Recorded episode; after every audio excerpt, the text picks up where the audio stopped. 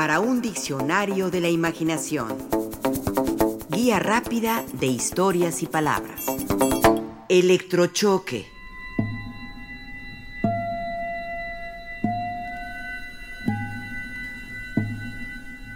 La vida tiene sus paradojas, sus medios de hacer valer sus rotundas realidades y sus eternas injusticias. Así le pasó a Zelda Fitzgerald. Sí, el gran amor de uno de los mejores escritores estadounidenses, Francis Scott Fitzgerald. La suya fue una existencia de glamour y belleza, de rebeldías y transgresiones, de libertad y de impulso creativo, pero también de enfermedad, locura y esquizofrenia. No pocas veces al final de su vida fue a parar a hospitales lo mismo para ser desintoxicada por su afición al alcohol que por brotes psicóticos que ocurrían de cuando en cuando.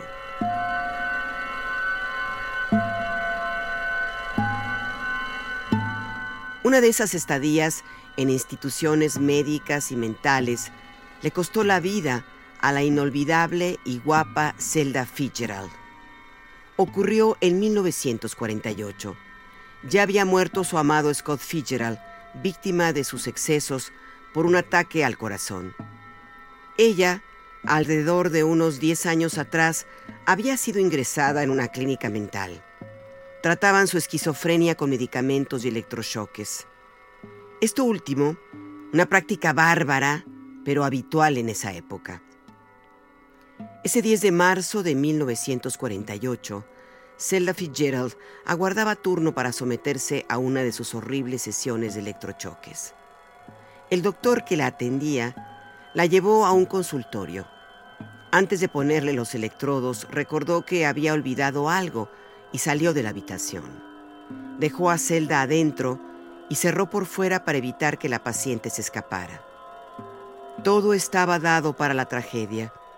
Unos minutos antes, en la sección de cocina de la clínica, se desató un feroz incendio. Incontenibles las llamas comenzaron a devorarlo todo, incluido el cuarto donde se encontraba Zelda Fitzgerald. No pudo salir y murió feamente quemada.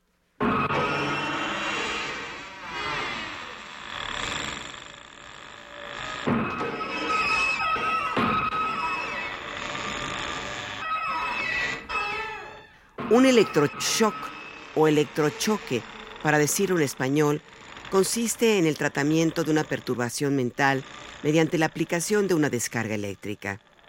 Este método terapéutico se le ocurrió hacia 1938 al neurólogo italiano Ugo Cerletti, al visitar un rastro, un matadero de cerdos, donde observó cómo para matar a esos animales se les administraba una corriente eléctrica de 125 voltios. Así lo cuenta el propio Cerletti. Colocaban en las sienes de los cerdos unas grandes pinzas metálicas conectadas a la corriente eléctrica. Los cerdos quedaban inconscientes, agarrotados, y unos segundos más tarde se agitaban como consecuencia de las convulsiones. Sentí que podíamos aventurarnos a probarlo en personas. Ese fue el comienzo. Para mediados de ese mismo año, 1938, Cherletti comenzó a probarlo con personas dijo. Tan pronto como se introducía la corriente, el paciente reaccionaba con una sacudida y los músculos de su cuerpo se agarrotaban. Después quedaba tendido en la cama sin perder la conciencia. El paciente de manera habitual solo decía incoherencias y tenía un comportamiento errático. Tras administrar el primer electroshock, decidió dejarlo descansar y le dijo a otro colega, el doctor Lucho Bini, que al día siguiente reanudarían el tratamiento. El paciente que los escuchaba dijo, Otra vez no, es mortal. Cherletti escuchó al paciente, que había recuperado cierta normalidad, y le continuó dando electrochoques. Estaba firme en su convicción de que a través de la aplicación de una corriente eléctrica se podrían limpiar las mentes de los pacientes enfermos para que vuelvan a empezar de cero, imprimiéndoles una nueva personalidad. Cherletti ignoró la petición de su paciente. en verdad adolorido y asustado por un tratamiento que buscaba curar, pero que era completamente inhumano.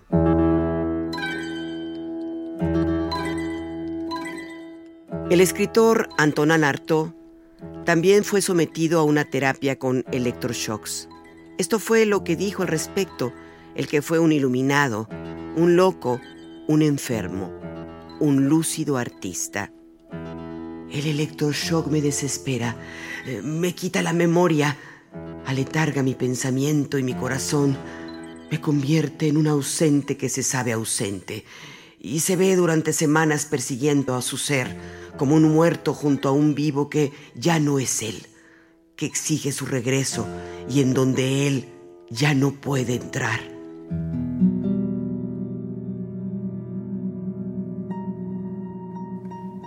A la escritora estadounidense Sylvia Plath también la trataron con electroshocks. Hacia 1953 fue internada en una clínica mental. De su experiencia en ese sitio, obtuvo en carne propia material para su novela The Bell Jar, La campana de cristal. Ahí describió así la sensación de recibir en su propio cuerpo una descarga eléctrica con propósitos curativos. Algo se inclinó y me agarró y me sacudió como el fin del mundo. Chilló, a través de un aire crujiendo con luz azul, y con cada destello, una gran sacudida me golpeó hasta que pensé que mis huesos se romperían y la savia volaría de mí como una planta partida. Me preguntaba qué cosa terrible había hecho. De las raíces del cabello un dios me ató. Me retorcí en sus descargas azules como profeta en el desierto.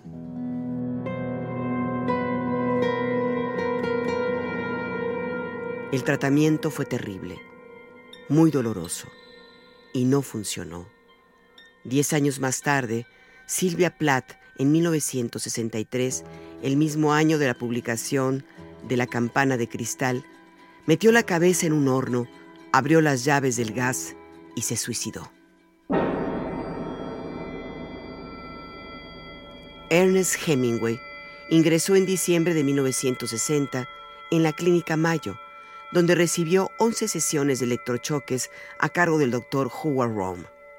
Se sentía deprimido y acosado. Pensaba, tal vez no sin razón, que el FBI lo seguía y hurgaba en su vida, en sus cosas. Los electroshocks tampoco sirvieron de mucho. Terminaría suicidándose un año más tarde. Algunos testimonios señalan que Juan Rulfo también recibió una terapia de electrochoques. Sucedió en 1964, tal vez debido a su dependencia al alcohol y a su constante depresión. Fue internado en el Sanatorio Floresta en Tlalpan donde fue atendido por la psiquiatra y también escritora Emma Dolujanov.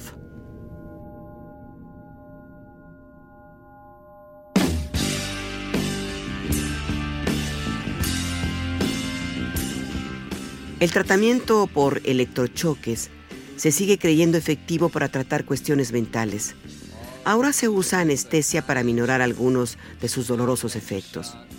Es un tratamiento cuestionable, sí, y acaso de no muy probada efectividad. Incluso ha sido utilizado para curar la homosexualidad. Vaya disparate. Le pasó al cantante y compositor Lou Reed, quien recibió esa terapia en 1956. Al paso del tiempo escribió una canción donde se quejaba. Todos tus psiquiatras mediocres te están dando electroshock. Ellos dicen que así podrás vivir en casa con mamá, con papá, en lugar de en un manicomio. Pero cada vez que intentas leer un libro, es imposible pasar de la página 17. No sabes que ellos estarán dispuestos a matar a tus hijos. No sabes que matarán a tus hijos.